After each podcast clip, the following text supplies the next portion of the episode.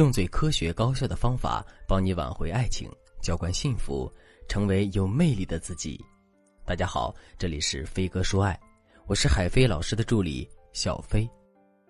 钱钟书先生在《围城》中说过一句著名的话：“婚姻就像一座围城，城外的人想进来，城里的人想出去。”的确，婚姻对于所有的夫妻来说，都是一道需要同心协力、携手对抗的关卡。在闯关的过程中，我们不仅要面对柴米油盐的世俗，还要懂得如何给夫妻感情进行长期的保温工作。毕竟，再好的感情也会随着时间的流逝而变淡或者变化的。作为两性关系中较为感性的女人群体来说，当深爱的男人开始变得平静、没有激情时，大部分的女人都会因此感到难过，心里忍不住的担心，他是不是不爱我了。甚至有的女人还会因为这些不安而引发两个人之间的争吵。在我看来，问题其实没有那么严重。男人是一种需要驱动力的动物，就好比一辆车，只有源源不断的给他加油，提供能量，才能让他跑得快，跑得远。如果你的男人不再像当初热恋时对你那么好，给你制造惊喜，变着法儿的逗你开心的话，这并不代表着他不爱你，而是一种信号，是他在提醒你到时间给他加油了。可能大家听到这里，或许有些疑惑：给男人加油怎么加？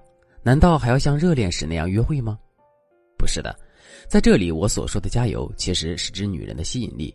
也就是说，不管相处多久，你也要靠自身的吸引力，让男人对你一直保持新鲜感，感情才不会变淡。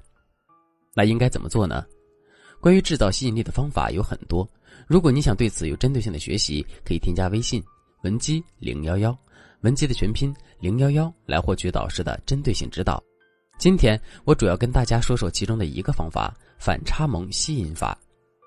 首先，我们来看看反差萌是什么意思。反差是指一个人表现出和本身形象不同，或者是有多重矛盾的性格特征。虽然说有反差，但并不会让人觉得怪异，反而是互相衬托的。比如说，有些人看起来很高冷，但他实际上却是个很热情的人。又或者有些人看起来很严肃无趣，但接触下来你会发现他其实是个十分幽默的人。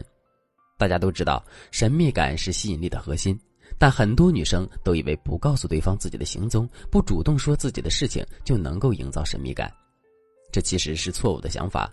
真正的神秘感是让对方自发的对你产生探索欲望，而反差萌就是制造神秘感最好的方法。在日常生活中。对于有反差的人，我们都会下意识的被吸引，这正是因为反差带来的神秘感造成的。大家想想，原本以为很了解你的人，接触下来后发现你跟他了解的不一样，他是不是会对你更加好奇呢？等他产生好奇以后，也就代表着他对你有了探索欲望，因此对方会花心思、花时间去了解你，投入更多的沉没成本。当他对你花的心思越多，沉没成本越多。他也就会对你越喜欢。相反，如果你看起来和实际接触的是同一种人的话，这会让人感觉到很无聊，因此丧失了探索欲望。给大家举个例子，有个学员叫做小爱。小爱虽然不是女强人，但她能力很强，能处理自己所有的问题，是一个在生活上完全独立的女人。过去的她常常在男朋友面前表现得很坚强，总是一副什么事都靠自己，不需要别人帮助的样子。开始的时候还好，男友总是夸赞小爱懂事，可时间一长，小爱就发现男友对她越发的冷淡，两个人的感情也好像走到了尽头，该怎么办呢？在了解到小爱的情况后，我知道她学习了反差萌吸引法，情况立马有所好转。在多次练习之后，有次男友在小爱家处理一些事情，小爱睡着了，男友就准备离开去忙自己的工作。当小爱一听到男友开门的声音，就马上坐起来看着他说：“小哥哥，你怎么要走了？”你怎么能扔下我一个人呢？男友听到女友叫他小哥哥，虽然有些不敢相信，但是嘴角那控制不住的笑容证明他完全被征服了。尽管如此，他还是做了最后的挣扎。宝宝，我看你睡着了，我回公司还有点事儿，不想吵醒你，所以准备悄悄走的。你赶紧再睡会儿吧。可小爱却没有答应，她看着男友撒娇的说：“嗯，小哥哥，你怎么能突然就走了呢？我家里的那个路由器还没有装呢。”没有什么是一句“小哥哥”解决不了的问题。如果不行，就再来一句。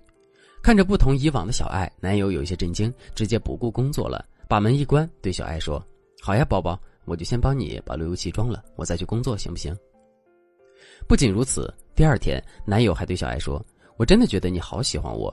昨天我要走的时候，你那个反应我从来都没有见过，我就觉得你真的好依赖我，我更应该对你好的。”你看，这就是反差萌的神奇效果。平时情感很独立的小爱，既不会粘人，又不会示弱。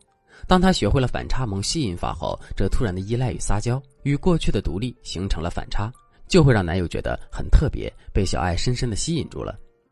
同理而言，那些常常害羞的女人可以用热情来进行反差，温柔不懂得拒绝的女人也可以用一次坚决的离开进行反差。总的来说，想要成为吸引男人或者是有魅力的女人，不代表着你要做到完美，也不代表你的形象就一定很会撒娇，永远都不跟男朋友发脾气了。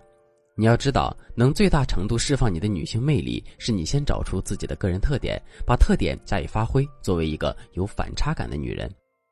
具体应该怎么做呢？首先，你不可以为了完美而抹杀掉自己的性格，完全变成另外一个人。以为做别人的复制体是没有长期效应的，他只能在刚刚相处的时候让男人觉得你特别好而已。相处久了，男人就会感觉到哪里怪怪的，因为那根本就不是真实的你。所以，该干饭的还是干饭，该打游戏的还是打游戏，该哈哈大笑的还是哈哈大笑，只要这就是你的性格就行。但是，我们每个人的显性性格背后，其实都有一个被隐藏起来的隐性性格。当我们逐渐释放自己的隐性性格的时候，我们的人格特征就会更加的立体、成熟、富有魅力。听到这里，肯定有人会问：老师，每个人的性格都不一样，那是不是代表着每个人适合反差也是不同的呢？是的，不同性格的人对应的反差是千差万别的。所以我们在选择反差的时候，一定要贴近自己的实际情况来判断。那关于不同性格的女人该如何选择属于自己正确的反差方向，我会在下期进行专门的讲解，大家可千万不要错过。